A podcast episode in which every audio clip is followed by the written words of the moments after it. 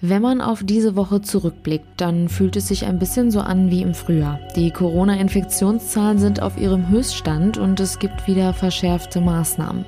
Wie diese künftig in NRW umgesetzt werden sollen, darüber berät heute das Kabinett.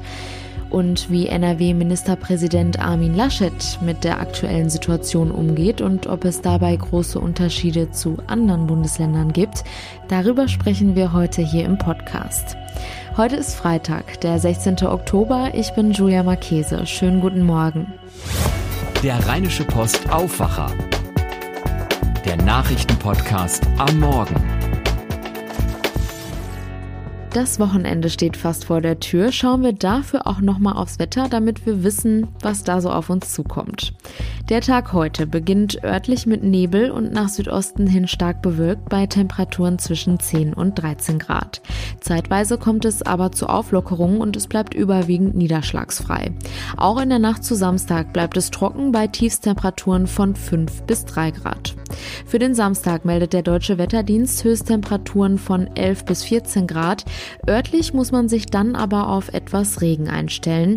Aber auch kurze sonnige Abschnitte sind möglich. Am Sonntag startet der Tag teils neblig trüb mit etwas Regen. Die Temperaturen liegen auch hier ähnlich bei 10 bis 14 Grad. In der Nacht zum Montag kühlt es sich noch etwas weiter auf bis zu 0 Grad runter. Örtlich ist dann auch mit Frost zu rechnen. Die Zahl der Corona-Neuinfektionen in Deutschland hat aktuell den Höchststand erreicht. Bereits am vergangenen Mittwoch haben sich Bund und Länder in Berlin getroffen, um über die derzeitigen Entwicklungen zu sprechen und dagegen vorzugehen. Und zwar mit verschärften Corona-Regeln. Die Maßnahmen sind aktuell abhängig von den regionalen Infektionszahlen. Wenn diese den vorgegebenen Wert überschreiten, sind verschiedene Auflagen möglich, wie eine ausgeweitete Maskenpflicht an öffentlichen Orten, Sperrstunden in der Gastronomie oder auch private Kontaktbeschränkungen. Wie die neuen Beschlüsse künftig in NRW umgesetzt werden, das wird sich heute zeigen.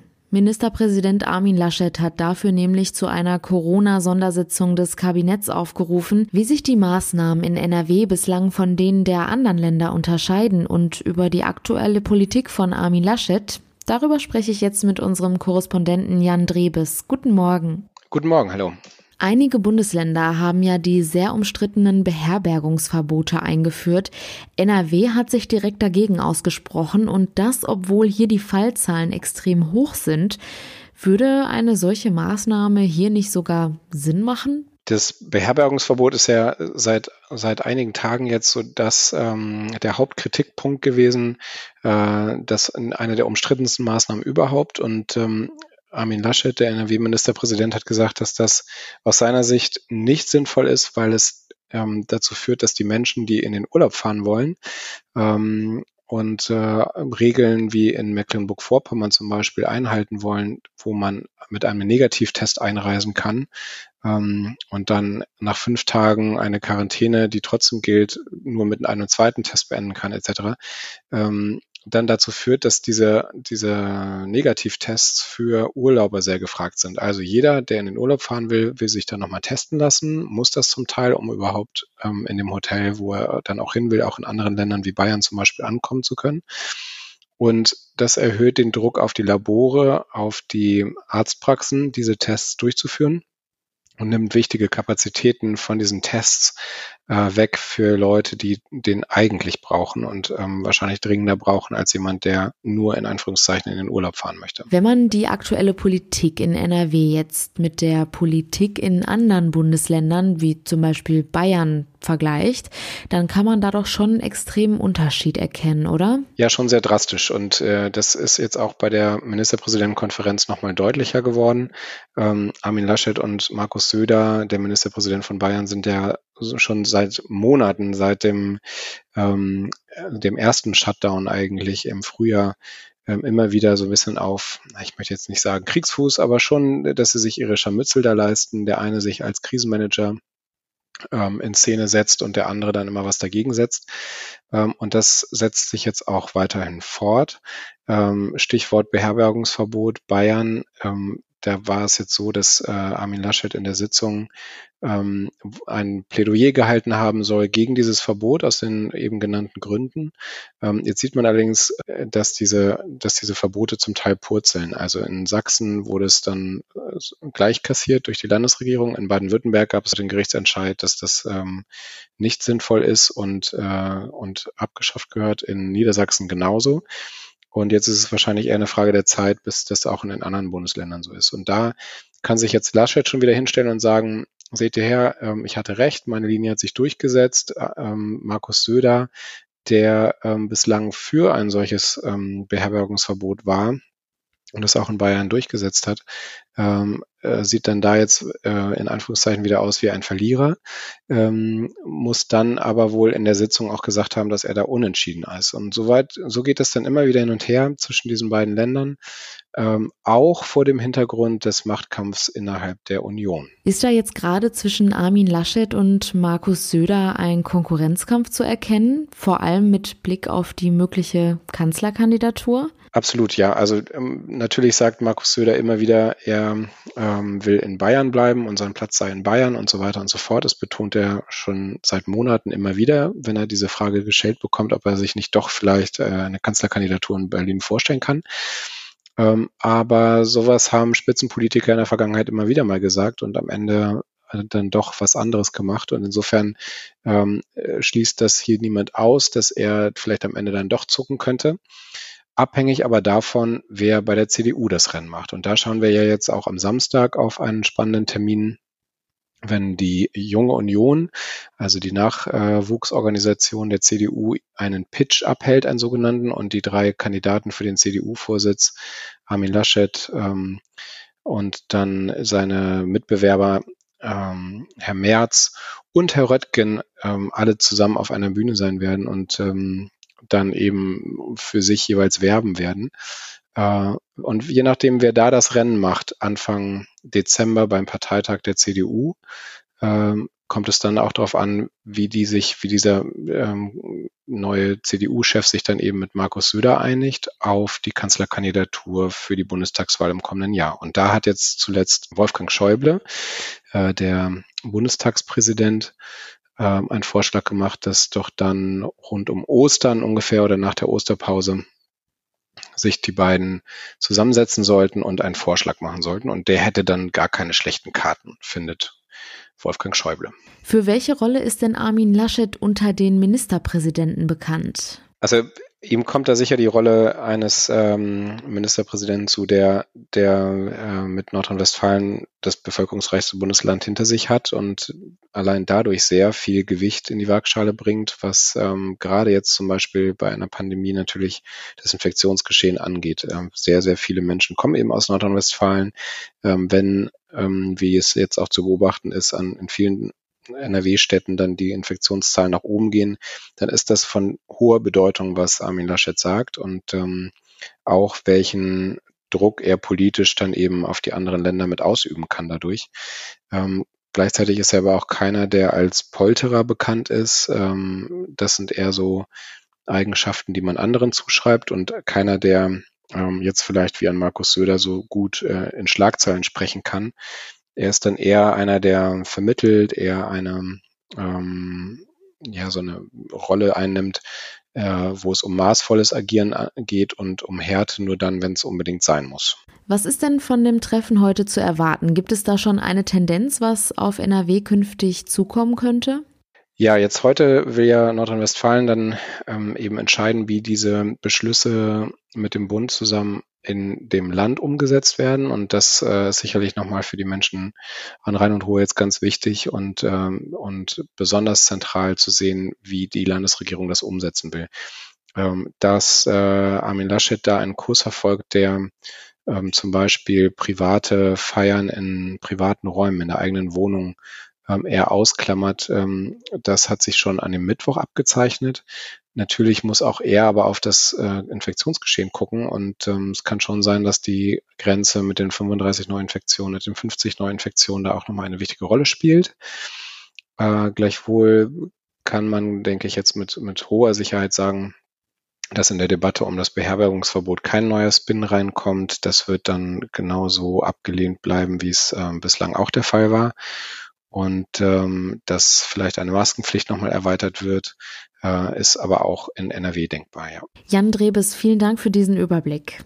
Ich danke. Die Gesundheitsämter in Deutschland haben nach Angaben des Robert Koch Instituts heute Morgen 7334 neue Corona-Infektionen innerhalb eines Tages gemeldet. Die Zahlen sind im Vergleich zu gestern also nochmal angestiegen. Mit 6638 Fällen war bis gestern der höchste Wert seit Beginn der Pandemie in Deutschland registriert worden. Die Präsidentschaftswahl in den USA rückt immer näher. Das zweite geplante TV-Duell zwischen US-Präsident Donald Trump und seinem demokratischen Herausforderer Joe Biden musste durch Trumps Corona-Infektion ausfallen. Stattdessen traten sie aber in der Nacht getrennt voneinander bei TV-Fragestunden mit WLAN auf.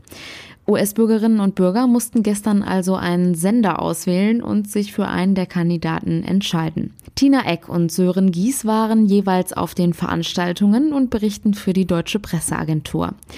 Tina, wie lief's? Wie war die Bürgerversammlung in Miami mit Trump? Die große Frage ist da ja, war es live und wurden Masken getragen? Es war live äh, und die meisten trugen Masken, Trump allerdings nicht. Der Raum in Miami, der war so groß und leer, dass es ziemlich hallte, aber Trump wirkte nicht krank oder schwach, eher in Topform, verteidigte sich an allen Fronten fulminant und Applaus an die Moderatorin Savannah Guthrie vom Sender NBC. Die nämlich nahm Trump, äh, der sie vorher noch gehänselt hatte, furchtlos in die Zange. Er sei Präsident, sagte sie, als Trump einen Retweet verteidigte. Retweet. I'll put it out there. People can decide for themselves. I don't take a position. Er sei Präsident, er sei nicht irgendein verrückter Onkel. Was war denn das wichtigste Thema? Corona? Äh, ja, klar, fast ausschließlich. Trump wurde wegen Corona gegrillt. Wie oft wird er getestet? Wie fühlt er sich? Warum trug er keine Maske? Wieso warnte er nicht? Warum empfahl er keine Maßnahmen? Trump verteidigte seinen Leichtsinn. Als Präsident könne er sich nicht verschanzen. Und ja, er habe bessere Behandlung erfahren als Otto Jedermann, aber das solle sich ändern. Jeder solle diese Medikamente, die er gekriegt hat, kriegen können, versprach Trump. Ging es noch um irgendetwas anderes? Ja, viele Fragen kamen von Wählerinnen, fast alles Frauen wirklich. Es ging um weiße Hassgruppen und warum Trump die nicht verurteilt. I denounce white supremacy. Okay. And frankly, you want to know something? I denounce Antifa. Und da ging er auf die Barrikaden. Antifa sei viel schlimmer, meinte Trump, äh, und was QAnon sei, wisse er nicht. Äh, dann ging es um Krankenversicherung, um das neue Konjunkturpaket, um Steuern, auch Trumps Steuern, äh, Wahlbetrug, eine friedliche Machtübergabe Aufgabe die Neubesetzung im obersten Gerichtshof und Rassismus. Sören, und bei dir, wie lief es bei beiden ab? Sehr zivilisiert, wirklich fast schon extrem höflich und eine halbe Stunde länger als bei Trump. Eigentlich sogar noch länger, weil Biden nach Ende der Sendung noch geblieben ist, um mit denjenigen unter den Fragestellern, die es wollten, persönliche Gespräche zu führen. Biden hat niemanden angegriffen, ist die ganze Zeit total sachlich geblieben, sogar wenn er sich über Trump geäußert hat. Bei einigen Fragen hat er zwar etwas ausweichende Antworten gegeben und was er gesagt hat, hat auch nicht immer hundertprozentig gestimmt, aber kein Vergleich zu Trump und dessen teilweise geradezu fantastischen Behauptungen. Danke Tina Eck und Sören Gies. In knapp drei Wochen, am 3. November, ist es dann auch schon soweit und in den USA wird der neue Präsident gewählt. Bis dahin bleibt es also weiterhin spannend, diesen besonderen Wahlkampf zu beobachten. Blicken wir jetzt noch auf die weiteren Nachrichten. Der britische Premier Boris Johnson will sich heute dazu äußern, ob und wie Großbritannien weiter mit der EU über einen Handelspakt verhandelt. Kanzlerin Angela Merkel signalisierte bei dem gestrigen EU-Gipfel bereits Kompromissbereitschaft. Eine Einigung im Brexit-Streit sei aber offenbar noch nicht in Sicht. Ob Sachsen eine Hochburg der Rechtsextremen ist, mit dieser Frage haben sich Wissenschaftler in einem Buchprojekt beschäftigt. Die Ergebnisse werden heute an der TU Dresden vorgestellt. Auch Sachsens Ministerpräsident Michael Kretschmer wird vor Ort sein und will an einer Podiumsdiskussion zu diesem Thema teilnehmen. Für die Leitentscheidung über die künftige Entwicklung des rheinischen Braunkohlereviers ist die Landesregierung nach den Worten von NRW-Wirtschaftsminister Andreas Pinkwart auf die Einwände der Bürger eingegangen. Das teilte er bei einer Veranstaltung zur Bürgerbeteiligung in Erkelenz mit. So soll der Abstand zwischen den Ortsrändern zum Tagebau auf mindestens 400 Meter vergrößert werden und auch noch bevorstehende Umsiedlungen sollen demnach möglichst sozialverträglich gestaltet werden. Falschparker können in Köln im Rahmen eines Pilotprojekts ihre Knöllchen an Supermarktkassen begleichen. Bis Ende September wurden so bereits 1675 Verwarngelder bezahlt. Das entspreche einer Quote von 2,25 Prozent. Das teilte die Stadt mit. Technisch sei bislang alles störungsfrei verlaufen. Man hoffe nun, dass das Angebot bekannter werde. Vor rund zwei Jahren ging ein schwedisches Mädchen nach den Ferien nicht wieder in die Schule, sondern setzte sich vor den Reichstag in Stockholm und begann einen Protest für das Klima.